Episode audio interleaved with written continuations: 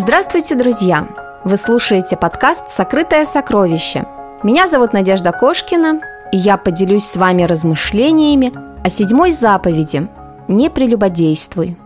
Кажется, что здесь все вполне просто и понятно, но при ближайшем рассмотрении оказывается, что заповедь эта очень глубока. Что значит «не прелюбодействуй»?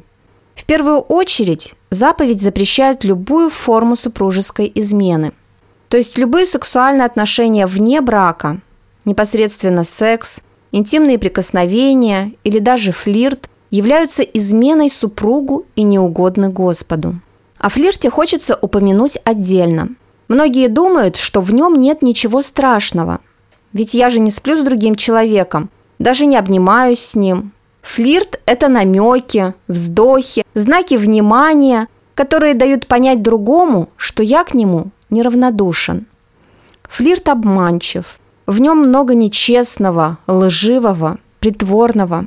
Большинство людей, особенно это касается женщин, с низкой самооценкой хотят хоть иногда почувствовать себя любимыми и желанными. И они добиваются влюбленности другого, позволяют за собой ухаживать или сами оказывают знаки внимания просто для того, чтобы почувствовать себя немного лучше.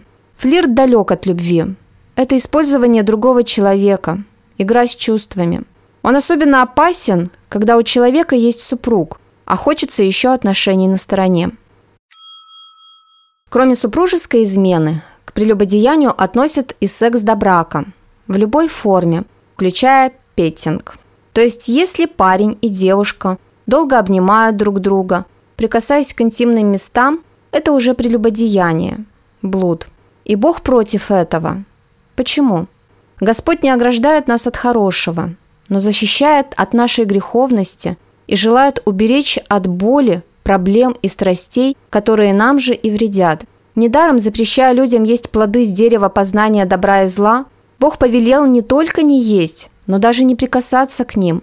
Ясно, что просто сидеть и обниматься может наскучить, и обязательно захочется большего. И так очень недолго дойти до реального секса.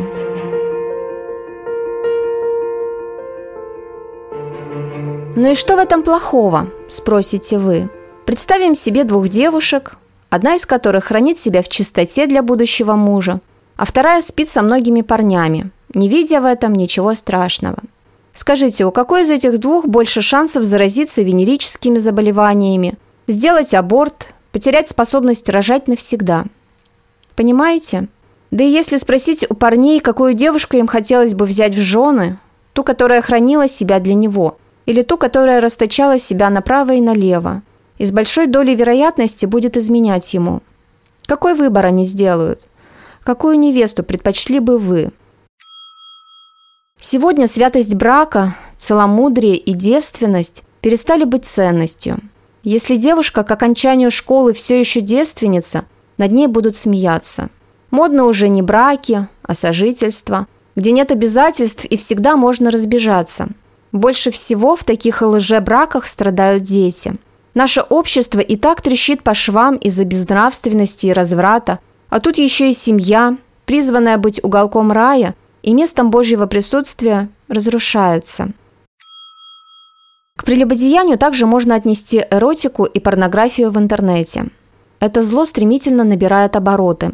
Сейчас все большим спросом пользуется детская порнография – этот бизнес становится очень прибыльным.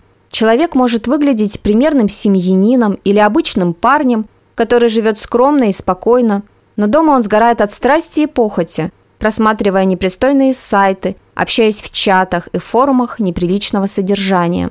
Все это стало доступно и бесплатно, что очень сильно пугает.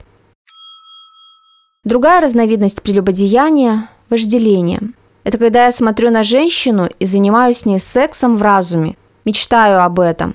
Страсть эта может быть настолько сильной, что овладевает сознанием, не отпускает от себя, погружает в пучину безумия. И многие после этого могут или пойти добиваться этой женщины, или заказать проститутку, или просто уйти в интернет.